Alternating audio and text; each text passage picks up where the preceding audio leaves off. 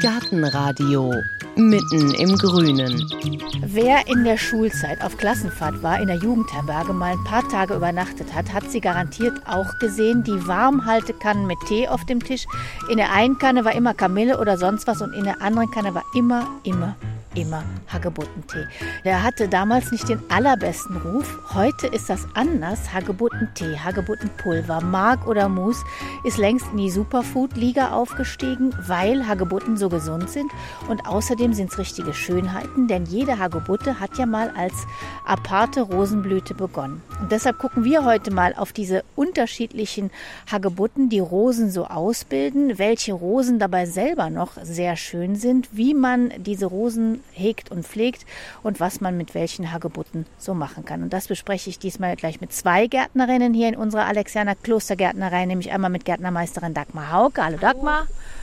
Und mit der Gärtnerin Sandra Wattler. Hallo ihr beiden. Hallo.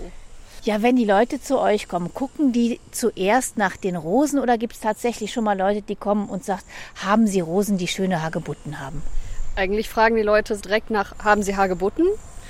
Weil vielleicht auch nicht ganz klar ist, woher die kommen. Und die ja auch alle unterschiedlich aussehen. Dass das alles von den Rosen kommt, ist vielleicht nicht so ganz klar. Bilden denn andersrum alle Rosen Hagebutten aus?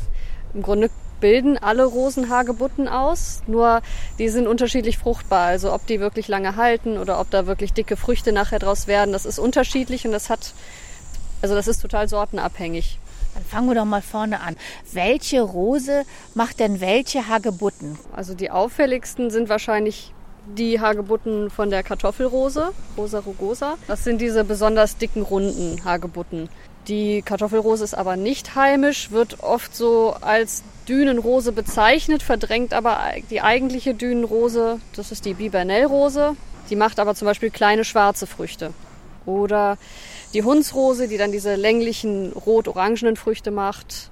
Das wäre halt so eine typische Wildrose, die man eigentlich auch kennt. Die Kartoffelrose, die hat halt hier so ganz runde, dicke Hagebutten in hellorange, kann man sagen. Das Schöne bei der ist, dass die so lange blüht, dass die Blüte und Fruchtschmuck gleichzeitig trägt. Und das sind relativ große, offene Blüten, entweder weiß oder kräftig pink. Es gibt auch Sorten davon, dann sind die halb gefüllt oder äh, besonders duftende Sorten. Und Hundsrose, du sagst, die gehört eigentlich gar nicht hierher. Woher kommt die? Die kommt aus Asien. Die hat dadurch auch etwas andere Ansprüche als viele Rosen. Grundsätzlich sind die Wildrosen da recht unterschiedlich eigentlich. Die bevorzugt zum Beispiel einen sehr kalkarmen Boden oder einen sauren Boden. Kann zwar auch ein bisschen mit Trockenheit, aber nicht so sehr mit Hitze ab. Die meisten Rosen die wir hier kennen, die sind ja eher kalkliebend oder kommen halt auch mit unseren lehmigen Böden gut klar. Das ist bei der ein bisschen anders. Dann gucken wir mal weiter. Du hast gesagt, die heimische Wildrose, das ist eigentlich die Bibernelle? Die Bibernellrose wäre eine heimische Wildrose, genau. Also das ist die eigentliche Dünenrose. Und das ist so eine, die wir jetzt hier sehen. Die hat ganz kleine, so gefiederte Blätter. Die sieht eigentlich aus wie eine sehr, sehr krautige Pflanze. Ja, die wächst etwas ausladender als die Kartoffelrose zum Beispiel. Die ist ja sehr kompakt. Die Bibernellrose wird aber nicht riesig. Die kann man also gut auch zum Beispiel als kleine Hecke pflanzen und die ist sehr hitze- und trockenheitstolerant, kriegt schöne weiße Blüten, die sich dann also auch auf diesen langen Austrieben schön verteilen und auch diese außergewöhnlichen schwarz-roten Früchte. Jetzt kommt man ja normalerweise in so eine Gärtnerei rein. Wir sind jetzt auch an ganz vielen Rosen vorbeispaziert mit großen, dicken Blüten. Kann ich schon daran erkennen, wenn jetzt eine Rose so schön ist, dann ist die eigentlich eher was für Blütenliebhaber und nicht für Hagebuttenliebhaber. Das hängt ein bisschen darauf ab, wo man den Schwerpunkt drauf liegt. Man kann auch einfach mal so eine Edelrose komplett in Ruhe lassen, verblühen lassen und abwarten, was sich da entwickelt. Wie gesagt, das ist total sortenabhängig. Also grundsätzlich kann auch so eine großblumige oder gefüllte Blüte Hagebutten entwickeln. Manchmal sind die auch sogar besonders groß. Aber meistens schneidet man die ja nach der Blüte ab oder putzt die aus, bricht die aus und dann hat man natürlich all das verhindert. Das fördert wiederum das Neuaustreiben, das Remontieren und dass die nochmal blüht.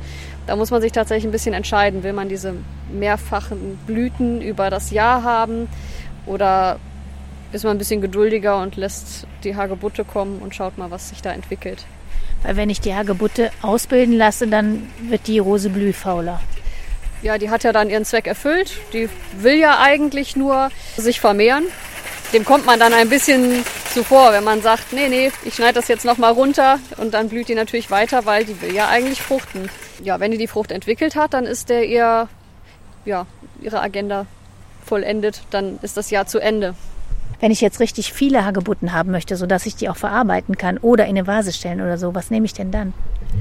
Dann sollte man eine Rose nehmen, die einmal schon was größer wird und die man auch gar nicht so oft schneiden braucht oder möchte. Also zum Beispiel so eine Hundsrose oder eine Weinrose, Essigrose oder die Büschelrose, die dann besonders reichfruchtend ist, einfach weil sie so viele Blüten immer an einem Stängel hat. Da kommen auch viele Hagebutten an einem Stängel. Die ist dann auch sehr dekorativ. Was sind Weinbüschel und Essigrose? Also die Büschelrose, die kennt man vielleicht als Unterlage. Das ist das, was dann manchmal wild unten durchtreibt oder häufig. Die ist recht wüchsig, wird bis zu fünf Meter hoch, ist auch keine heimische, aber auch mit offenen Blüten, auch insektenfreundlich und wie gesagt besonders reichfruchtend. Die Blüten duften auch angenehm. Die Weinrose, die keine Ausläufer bildet, mit rosa Blüten und duftendem Laub. Das ist ja auch ganz interessant. Das ist die, die man dann auch, deswegen heißt sie so, für Essige und Weine nimmt, weil das Laub so aromatisch ist. Ja? Hast du das mal gerochen? Also ja, das haben nicht nur diese Rose, aber es sind im Grunde Drüsen an den Blattachseln und Stängeln, die so einen aromatischen Duft abgeben. Und dann kommt es ja noch drauf an, wann ich vielleicht auf meine Rose gucke und wann ich möchte, dass die blüht oder dass er auch Hagebutten hat. Ja, wie gesagt, es gibt Varianten, da blühen die Rosen so lange, dass die beides gleichzeitig haben, aber in der Regel fangen die frühen im Mai an zu blühen oder halt im Juni und blühen dann bis in den Juli. Dann hat man so eine kleine Sommerpause, wo die Früchte sich entwickeln sozusagen und ab September oder erst spät im August fangen die dann an Farbe zu kriegen und bis zum Winter sind die zum Teil dann richtig leuchtend rot. Und wenn ich jetzt einen Hagebuttenstrauch habe, wie, was wir mit der Ernte machen, das besprechen wir gleich. Aber wenn ich einfach nur gucken möchte, muss ich denn dann trotzdem irgendwann im nächsten Jahr das auch schneiden? Es macht Sinn, die Pflanze trotzdem ab und zu zu verjüngen. Man muss die nicht jedes Jahr schneiden, aber wenn man da so alle zwei, drei Jahre mal alte, vergreiste Triebe rausschneidet, auf junge Verzweigungen zurückschneidet, das fördert ja auch die Blüte und damit ja auch wiederum das Fruchten. Und muss ich so eine Rose anders behandeln, wenn ich entweder auf die Blüte oder auf die Hagebutten oder auf beides scharf bin? Die klassische Hagebutte ist ja die Heckenrose oder eben äh, die Hundsrose und ähm, die kriegen ja eigentlich in der Hecke gar keinen Dünger. Die blühen ja sowieso an ihren langen Trieben unheimlich schön und weil die halt auch so lange, zwei, drei Meter lange Triebe haben, haben sie dann Kaskaden von äh, Hagebutten dann nachher auch und von dem her, die sind eigentlich mit wenig zufrieden. Wenn ich jetzt hier so eine Wildrose habe, so eine Bibanelle oder so, kann ich da aus der Hagebutte auch alleine wieder eine neue Pflanze ziehen, wenn ich möchte? Im Grunde schon, nur man kann halt eben nicht die Hagebutte an sich einfach so in die Erde drücken und daraus wächst eine neue Pflanze. Das will die Rose an sich ja vermeiden, dass die sich auch direkt unter sich neu aussät.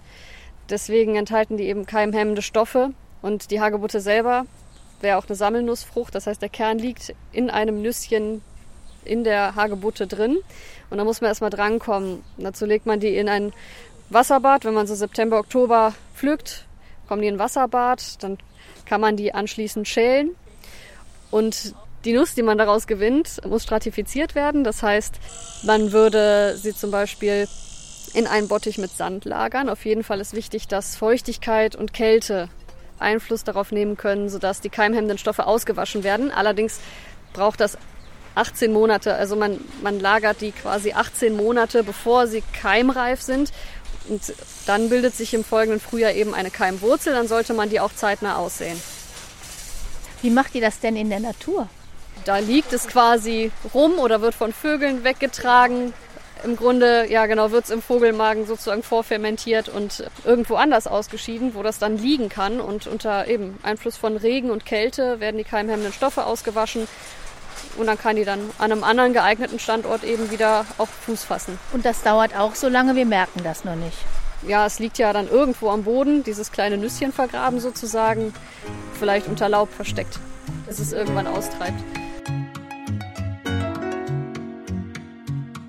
Ja, sollen wir uns denn mal so eine Hagebutte angucken, was da eigentlich drin ist, Dagmar? Haben wir mal eine hier? Die Kartoffelrose und dann schneiden wir einfach mal eine auf, genau. In den Tiefen der Taschen ist auch irgendwo ein Messer, genau. Und das heißt jetzt nur Nüsschen oder sind die irgendwie mit der Nuss verwandt? Ja, genau, die sind mit der Nuss verwandt. Also sie sind harte Kerne innen drin, die auch noch zusätzlich Haare haben. Und drumherum bildet sich halt diese rote Fruchtwand. Ja. Und äh, das ist eigentlich das, was man verwertet hauptsächlich. Also wir sehen jetzt hier so eine Schale, die ist auch ziemlich dunkel orange-rot. Die sieht auch etwas anders aus, dann wie so eine Art helloranges Fruchtfleisch und dann so kleine Kerne. Ja, genau. Also die Kerne liegen quasi in so ein bisschen zum Fruchtfleisch, was die auch ernährt, so ein Nährgewebe quasi, bis sie dann groß und ausgehärtet sind.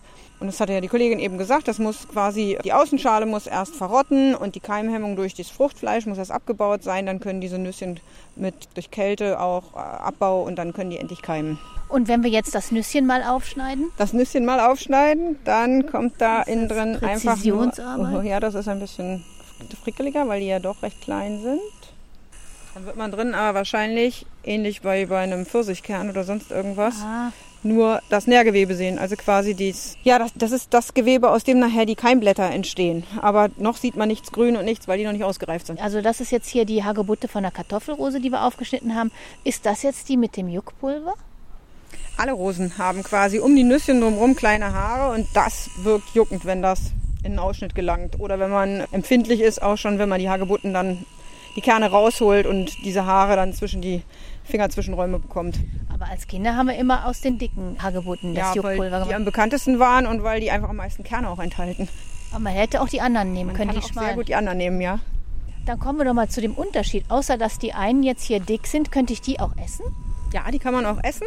Wobei, eigentlich sagt man so, diese Apfelrose wäre so die, die man auch pur oder roh essen könnte, weil eben hier so viel Kerne drin sind. Man muss dann wirklich diese Kerne auch ausspucken oder die sind unangenehm zwischen den Zähnen. Die verfangen sich, ähnlich wie Johannisbeerkernchen oder sowas. Und gleichzeitig ist es unheimlich pelzig und komisch juckig auf der Zunge mit diesen Härchen um die Samen drumherum. Deshalb ist es eigentlich immer geschickter, die Samen erst zu entfernen, wenn man irgendwas roh isst. Und wenn wir jetzt mal, ich sag mal, die anderen Hagebutten, wie nennt ihr die denn? Also diese schmalen Hagebutten, gibt es da einen, einen, ordentlichen Namen für? Nee, das sind alles Rosenfrüchte, also sind das alles Hagebutten. Also Hagebutte kommt ja von Hag, die Hecke ursprünglich. Und ursprünglich hat man, bevor man angefangen hat, die ganzen Zuchtrosensorten zu züchten und so, hat man ja quasi immer von Rosen, von den Heckenrosen gesprochen. Daher auch Hagebutte. Ich habe jetzt mal in den letzten Tagen verstärkt beim Spazierengehen geguckt.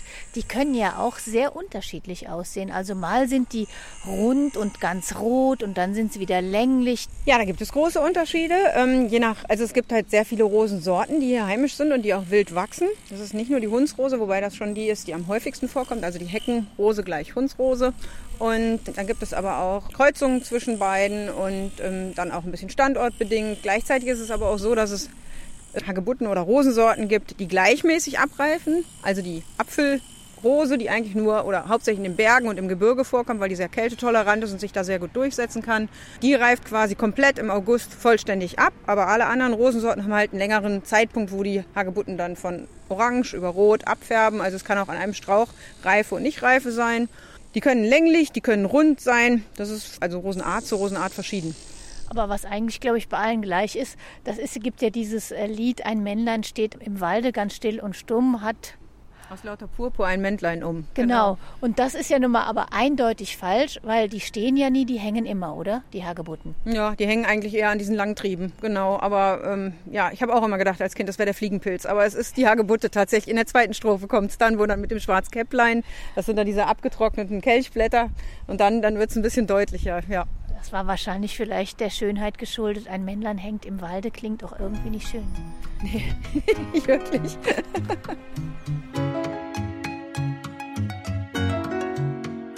Schon Hildegard von Bingen hat ja der Hagebutte Heilkräfte äh, zugeschrieben.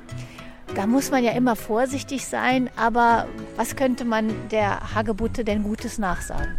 Also die Hagebutten, die werden teilweise ja auch medizinisch eingesetzt oder sind auch immunstärkend wegen dem hohen Vitamin C-Gehalt. Also das ist schon nachgewiesen, dass es da Sorten gibt, die auf 100 Gramm Fruchtmus dann tatsächlich, also von 0,5 Gramm bis 2 Gramm, wirklich pures Vitamin C enthalten. Also die haben einen sehr hohen Anteil an Vitamin C. Klar, die rote Farbe ist nochmal der, der Farbstoff, ist noch positiv. Warum? Das ist Carotinoid und wahrscheinlich noch Flavone sind da wahrscheinlich auch noch drin, also die, die quasi als Antioxidantien wirken die im Körper. Gleichzeitig gibt es noch ein paar Provitamine, die drin sind. Also die, die Hagebutte an sich ist schon recht gesund, wenigstens in dem Fruchtteil. So, und wie kann ich mir dann das gesunde bewahren? Also ähm, erstmal steht ja bei allem die Ernte. Das ist ja gar nicht so einfach. Die sticht ja auch. Ja, die sticht, wobei ähm, das ist auch große Unterschiede zwischen den Rosen. Also es ist wie bei den Brombeeren, da gibt es welche, die stechen doller und die stechen welche weniger. Es gibt tatsächlich eine Zuchtform, die ist in Pillnitz gezüchtet worden. Das ist die sogenannte Piro, Vitaminrose. Und die hat weniger Dornen und hat auch relativ große Fruchtausbeute. Also da kriegt man dann tatsächlich drei bis vier Kilo pro Strauch wirklich an Hagebutten. Und da ist es etwas leichter zu ernten. Die hat wenigstens an diesen Fruchttrieben nicht so viele Dornen wie jetzt die Hundsrose. Die hat wirklich so gebogene, starke, eigentlich sind es ja Stacheln, das sind ja gar keine Dornen. Aber man sagt halt bei den Rosendornen, naja, und von dem her, klar, da gibt es Unterschiede. Ähm, dann wird die Hagebutte, je nachdem, was man damit machen will, entweder entkernt. Ich glaube, Hildegard von Binnen hat sogar die Kerne dann noch für einen Kerntee benutzt. Die soll dann, wenn man es lang genug kocht, auch nach Vanille ein bisschen schmecken. Das habe ich aber noch nie gemacht. Also entweder wird die Hagebutte halt entkernt, das ist aber sehr mühsam und manche Leute, die empfindlich sind, sollten aber auch Handschuhe tragen, weil es halt juckig auch teilweise ist. Und dann kann man die Hagebutte in einen Topf mit Wasser finde ich immer ein bisschen schade, weil es doch sehr verwässert. Ich mache dann Apfelsaft oder es gibt auch Leute, die machen das mit Orangensaft ankochen und dann wird dieser Fruchtmus durch eine flotte Lotte gedreht. Wer sehr empfindlich ist, was diese Haare angeht, der kann es auch nochmal extra durch ein feines Sieb oder durch ein Tuch sein. Und dann wird es mit Gelierzucker eben eingedickt, entweder zu Fruchtmus oder wird pur eingefroren und portionsweise mit Honig rausgenommen oder wird weiterverarbeitet zu anderen Sachen. Auf jeden Fall ist das so durch Zucker haltbar machen oder durch Einfrieren und man könnte aber auch theoretisch die ganze Frucht trocknen. Das funktioniert auch ganz gut. Das ist eben das, was im Tee genutzt wird, wo dann eben die getrockneten Hagebutten mit heißem Wasser später aufgegossen werden und sich dann durchziehen, dass ähm, Vitamin C dann quasi löst in den Tee. Und du hast eben gesagt, Vitaminrose aus Pillnitz. Heißt das, die hat auch mehr Vitamin als andere Rosen? Ja, genau. Die hat halt wirklich mindestens 1 Gramm bis 1,25 oder sogar 1,5 Gramm je 100 Gramm Musgewicht an Vitamin C. Also die ist wirklich darauf gezogen, einen hohen Anteil an Vitamin C zu haben und gleichzeitig aber auch einen guten Ertrag pro Strauch zu bekommen und dann diese leichte Erntbarkeit durch die wenigen Dornen. Also das ist wirklich so eine Auslese gewesen. Da ist ganz stark hingezüchtet worden. Und früher sind ja auch wirklich noch hunderte Tonnen im Osten von Deutschland geerntet worden bis 89, als dann quasi die Züchtung in eine andere Richtung ging, wo man dann nicht mehr auf Selbstversorgung, Autarkie aus war, wo man dann tatsächlich auch eher wieder in Äpfel und in andere Kulturen, die einfach marktgängiger waren, gesichtet hat, also untersucht hat oder gezüchtet hat. Und leider ist das so ein bisschen aus den Augen verloren worden. Heute kann man ja Pulver kaufen im Reformhaus oder auch schon im Bioladen oder einem gut sortierten Discounter, aber da sind die meistens nicht aus Europa, die sind dann meistens aus China oder aus Osteuropa. Kriegt man die im Handel? Eine Piro, Vitaminrose? Ja, die bekommt man. Das ist hier so eine Piro. Die hat halt zum Beispiel keine Stacheln oder Dornen, also die ist wirklich nackig. Die hat relativ längliche, große, längliche, ja. orange Hagebutten. Die sind noch nicht ganz reif, die können noch ein bisschen nachreifen. Das liegt halt immer auch daran, ob die in der Vollsonne steht, wo die Rosen am liebsten stehen. Die können noch ein bisschen nachreifen. Wobei auch schon in den halbreifen Hagebutten ein hoher Vitamin C-Gehalt ist. Und hier diese Und das roten? ist die Hundsrose, genau. Die Hundsrose, die macht halt ganz lange, ganz tolle Kaskaden mit diesen roten. Wow, ja. Die, die, fühlt sich jetzt ganz fest an. Die sind auch noch nicht reif, oder? Doch, die festen dunkelroten sind reif, aber die matschigen daneben, die sind schon überreif.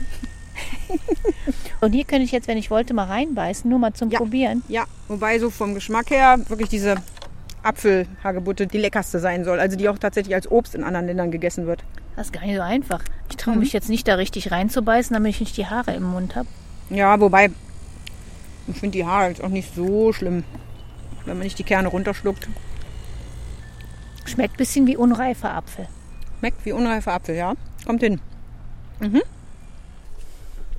Ja, und das freuen natürlich nicht nur wir uns drüber, sondern auch die Vögel oder auch die Haselmäuse oder die Bilche. Also die fressen sowohl die Beeren als auch, dass sie sich ihre Nester in diesem dornigen Strauch gegen andere Räuber gut verteidigen oder gut verstecken können. Und da die Rosen, also wenigstens diese Hundsrose, Heckenrose, auch so schöne Gespinste bildet, also richtig dicke Dickiche, wo dann vielleicht mal abgestorbene Äste auch drin sind. Ja, ist das dann richtig undurchdringlich, auch für Menschen, wenn der mal die Abkürzung sucht. Und wenn ich jetzt am Wegesrand Hagebutten erkenne und die sind rot und ich drücke drauf und die sind fest, kann ich ernten? Ja, kann man ernten. Muss ich auch nicht Angst haben, dass es da irgendwelche falschen Freunde gibt, dass ich aus Versehen was anderes ernte. Also diese Hagebutten kann man eigentlich gut identifizieren, oder? Genau, also die einzelnen Arten oder Sorten auseinanderzuhalten ist schwer, auch für uns Gärtner. Aber für den Laien kann eigentlich nur mit anderen Hagebutten verwechselt werden. Und ja, da gilt vielleicht auch die Regel, dass man alles unter Kniehöhe, von wegen Fuchsbandwurm nicht erntet und alles über Kopfhöhe lässt man den Vögeln oder irgendwie so. Also wo man gut drankommt, das kann man wunderbar ernten. Hagebutte zählt ja wirklich neben Sanddorn eigentlich auch wieder so zu den Superfood-Lebensmitteln, die wir hier eigentlich auch haben. Du hast es schon gesagt, in der ehemaligen DDR wird es nicht mehr so angebaut. Aber es gibt noch einen Betrieb in Süddeutschland, Latzel heißen die, die kultivieren Hagebutten. Warum machen das so wenig, wenn das jetzt gerade wieder in ist? Ist die so schwer zu kultivieren? Also es macht schon Arbeit, die zu verarbeiten. Deshalb macht es vielleicht kein Kleingärtner unbedingt oder jemand, der Wildfrüchte sammelt, der macht es, aber der ist sich dessen bewusst. Und für die Obstbauern hängt dann immer auch sehr viel händische Arbeit dran. Die werden dann wahrscheinlich auch Pflückmaschinen haben oder irgendeine äh, Sorte von Rose oder Erziehungsform benutzen, wo dann wirklich auch Maschinen zum Einsatz kommen zum Ernten. Dann muss es sich natürlich auch rechnen. Also es ist immer so eine Sache, wenn der Markt es verlangt, dann wird es auch angebaut. Wenn der Markt aber sagt, nee, kriege ich aus Übersee billiger oder sonst woher, dann wird es eben nicht angebaut eigentlich ist es eine Bereicherung oder gerade auch wenn, wenn man in Anführungsstrichen die übliche Heckenrose nimmt, die überall ja auch wächst und die man auch immer wieder im Herbst sich drüber freut, dass es da rot aus der Hecke leuchtet. Wenn man einfach mal wieder daran denkt, Mensch, die ist nicht nur für die Vögel gut und die Hecken sind nicht nur irgendwie so fürs Auge oder gegen den Wind oder sonst was, sondern man kann die tatsächlich auch nutzen, dann ist es vielleicht auch nochmal so, dass man mehr darauf achtet, dass keine Hecken verschwinden. Oh, da hast du jetzt mal einen Zweig in die Hand genommen, ein Stückchen Rose. Was ist das für eine Rose? Das ist tatsächlich die Hundsrose. Daran sieht man es auch am häufigsten, weil die halt wild in der Hecke wächst. Und das ist eine Galle, die sich gebildet hat. Das sieht aus wie so eine Mooskugel, die da einer reingeproppt hat. So ein bisschen wie der Ansatz eines Nestes oder so vom Vogel. Aber es ist halt fest in der Mitte, wenn man es drückt. Ist im Frühjahr grün und wird dann zum Herbst hin braun, dunkel. Und in dieser Galle vermehrt sich halt ein Schädling, der der Rose aber nicht wirklich schadet, sondern der eigentlich nur nutzt, dass die Rose ihm Unterschlupf bietet. Und das sind die Rosengallwespen. Ich versuche das jetzt mal aufzuschneiden. Wie funktioniert das, so wie ich mir das vorstelle? Ohne dass ich in die Rosen Dornen reingreife, Stachel reingreife. Da genau. Und wenn man es aufschneidet, dann sieht man ganz viele kleine Kammern, wo unheimlich viele kleine Maden drin sind. So ein bisschen eklig. Ach nein, was heißt eklig? Sie Nein. sind halt weiß, genau. glibberig und ziemlich aktiv. Genau, die beschweren sich halt jetzt. Also die, die bewegen sich ganz doll im Moment, genau. Und das ist quasi die Larve der Gallwespe.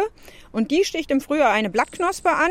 Und dadurch, dass sie Spucke oder Hormone in diese Blattknospe abgibt, führt das zu Wucherungen an der Rose. Und die Rose stellt durch diese Wucherungen quasi das Nähr Gewebe, wovon sich die Wespen dann ernähren. Die schlüpfen dann im nächsten Frühjahr wieder, überwintern tatsächlich in dieser Galle. Und im nächsten Frühjahr, wenn sie dann geschlüpft sind, dann suchen sie sich gleich wieder Rosen und machen da wieder quasi Eier, die dann wieder zu Gallen werden. Und die Rose selber macht quasi die Arbeit, dass die diesen genau, Gallenwespen die auch noch das Häuschen baut. Genau, die umwuchert das quasi mit so einem ganz festen Gewebe und bildet gleichzeitig auch das Nährgewebe für diese Gallwespen. Im Garten hat man die selten, weil man ja doch bei den empfindlichen Rosen manchmal gegen Blattläuse spritzt oder gegen Rost und Mehltau. Und von dem her sind halt diese Gallwespen an den wilden Rosen in der Hecke schon eher. Also wie gesagt, sie machen auch keinen großen Schaden, außer dass sie ein bisschen Wuchsreduzierung bei der Rose zum Nachteil haben. Aber die verschwinden ja auch wieder und die lassen die Rose nicht absterben oder erkranken. Soweit mir bekannt, geben die keine Krankheiten weiter und von dem her leben die halt mit der Rose.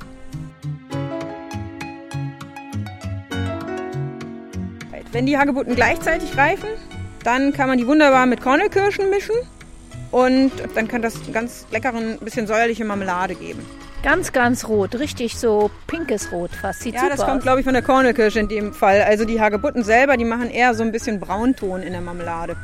Dann habe ich getrocknete Hagebutten noch mitgebracht. Da habe ich mir echt die Mühe gemacht, die Kernchen rauszumachen. Aber das werde ich nicht mehr demnächst tun. Das ist nämlich wirklich mühsam und man kriegt sehr wenig. Man sieht auch, dass in den Schalen trotzdem noch Haare drin sind. Also man kriegt sie nicht vollends entfernt. Ne, da sind noch Haare drin. Siehst du die? Ja. Okay. Die sind quasi entweder auf dem Dörrex, das ist so ein ähm, Trocknungsgerät, was man auch für Pilze oder Nüsse ganz gut benutzen kann. Oder die kann man auch auf dem Backofenblech trocknen, also durchgeschnittene Hagebutten, entkernt, am besten mit einem Teelöffel und dann die Schalen getrocknet. Die kann man dann jahrelang noch als Hagebuttentee benutzen. Dann muss man halt Heißwasser aufgießen. Schmeckt nicht so fruchtig wie der Hagebuttentee, den man kauft, weil da meistens Hibiskus mit drin ist, aber hat auf jeden Fall mindestens so viel Vitamine wie der gekaufte. Und da ist wirklich die Hagebutte ja auch zu Pulver zerrieben. Also da ist nicht so viel Substanz von der Hagebutte dahinter. Und soll ich das dann in ein Teenetz oder so, damit dann ja. die restlichen Haare Ja, ich, ich würde es in Teenetz tun, ganz genau. Manch einer hat ja auch die Möglichkeit, das in so wiederverwertbare Beutel oder so reinzutun. Das macht schon Sinn bei den Haaren. Also ich selber mag sie auch so, aber meine Kinder mögen das lieber, wenn das milder ist und die wollen dann am liebsten noch getrockneten Apfel oder so dabei. Die haben dann lieber so einen, so einen Früchtetee als einen Hagebuttentee pur. Bei mir ist Hagebuttentee eher so, dass, dass der erste Tee war, der so süß oder fruchtig war, dass ich da keinen Zucker mehr brauchte. Also quasi mit dem Hagebuttentee habe ich mir das Zuckertrinken im Tee abgewöhnt und das ist bis heute geblieben. Ich habe den immer noch gut in Erinnerung, auch wenn ich ihn heute nicht mehr so viel trinke. Hagebutten eignen sich auch ganz toll, um die in so einem Chutney zu verarbeiten. Chutney ist ja immer mit Zwiebeln, Knoblauch und vielen Gewürzen, mal ein bisschen indisch oder ein bisschen schärfer. Ich habe es mit Quitten mal gemischt. Das schmeckt eigentlich auch ziemlich gut.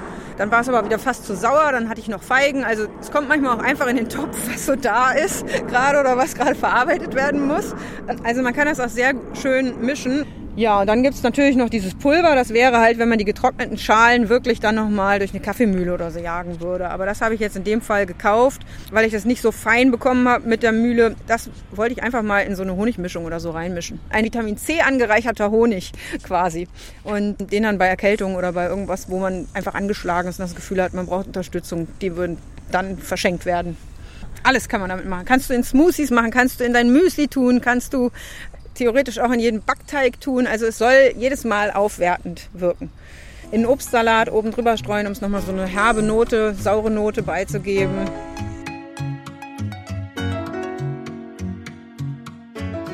Also wer sich jetzt vielleicht für eine Rose interessiert, ist ja auch jetzt schöne Pflanzzeit. Und wer die Hagebutte mitdenken will, was empfehlt ihr da? Mit der Herbstpflanzung ist schwierig, auch wenn das eine super Pflanzzeit ist. Nur bis dahin ist das Rosensortiment sozusagen leer gekauft. Also da hängen die Wildrosen immer noch an den anderen Rosen dran. Die werden genauso produziert, die werden genauso im Frühjahr verkaufsfertig und meistens dann auch aufgekauft und abverkauft. Da ist dann im Herbst leider nicht mehr viel übrig. Also das heißt, wer sich für so eine Rose, für eine spezielle Rose, die schöne Hagebutten macht, interessiert, kann sich informieren, kann sich schon mal die Hagebutten irgendwo angucken und dann im, im Frühjahr zuschlagen. Ja, dann macht es Sinn und dann kann es sein, dass man ein bisschen rumtelefonieren oder ein paar Gärtnereien ablaufen muss. Das ist ja, wie gesagt, ein Teil vom Rosensortiment, aber es spezialisieren sich schon ein paar Gärtner wieder mehr drauf, dass sie auch wilde Sorten anbieten, weil es auch mehr nachgefragt wird. Das hat halt nur nicht jeder. Ich mag am liebsten die Rubiginosa, die Zaunrose. Die ist halt recht wüchsig, hat schöne Rosablüten, total unkompliziert. Heißt auch schottische Zaunrose, aber kommt hier auch vor also auf dem europäischen Festland. Das sagt Sandra Wattler und Dagmar Hauke, die Verarbeitungsspezialistin. Welches ist deine Lieblingshagebuttenrose? Die, die am häufigsten vorkommt, die Heckenrose. Also in dem Fall die Hundsrose ist halt heimisch und angepasst und was krank wird, wird krank in der Hecke. Also es ist eigentlich eine Wildfrucht, in der man nicht viel rumdoktert, sondern die einem immer nur auffällt, wenn reife Früchte dran sind. Genau. Dann werden wir jetzt mal ausprobieren, was man alles machen kann mit den Hagebutten. Dagmar Hauke und Sandra Wattler hier von der Alexianer Klostergärtnerei haben uns in die Welt der Hagebuttenrosen mitgenommen. Ich sage Dankeschön dafür. Sehr gerne. Gerne. Ein paar Bilder gibt es wie immer auch auf gartenradio.fm. Ich sage Dankeschön fürs Zuhören. Mein Name ist Heike Sikoni. Machen Sie es gut.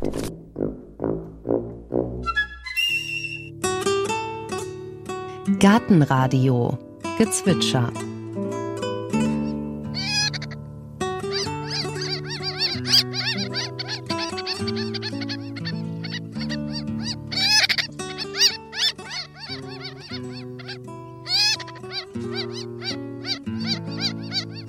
Das war die Rosenmöwe. Gartenradio Ausblick. In der nächsten Folge hören Sie, Da sind wir im Ruhrgebiet unterwegs, im Pott, und lernen die Gärtnerin und Haldenläuferin Katharina Heberer kennen, die sich in dieser menschengemachten Industrielandschaft viel von der Natur abguckt. Wir haben uns jetzt hier unter einer Autobahn getroffen. Warum? Ja, weil hier direkt die Halde Schurenbach liegt. Die liegt auf der Stadtgrenze zwischen Essen und Gelsenkirchen und ist eine von den aus meiner Sicht beeindruckendsten Halden. Warum? Was ist an der jetzt besonders? Also zum einen ist sie sehr, sehr groß. Also die gehört zu den sogenannten Big Five im Ruhrgebiet. Und sie ist rundum ganz üppig bepflanzt mit ganz vielen Gehölzen. Und obendrauf ist eine Mondlandschaft. Und du bist ja von Hause aus Gärtnerin. Genau. Und wann hast du angefangen, auf den Halden nach Pflanzen zu gucken? Das war mein Corona-Projekt. Also ich habe im April 2020 damit angefangen. Also ich war natürlich vorher auch schon auf verschiedenen Halden, wegen zum Beispiel der Kunstwerke, die oben drauf stehen. Aber dass ich äh, mich wirklich so in diese Flora vertieft habe, das ist erst, ja, eigentlich erst letztes Jahr entstanden. Ich war auf der Halde Großes Holz im April 2020. Das war so die erste. Und die ist halt unheimlich üppig, was die Bepflanzung angeht. Und da war ich komplett geflasht.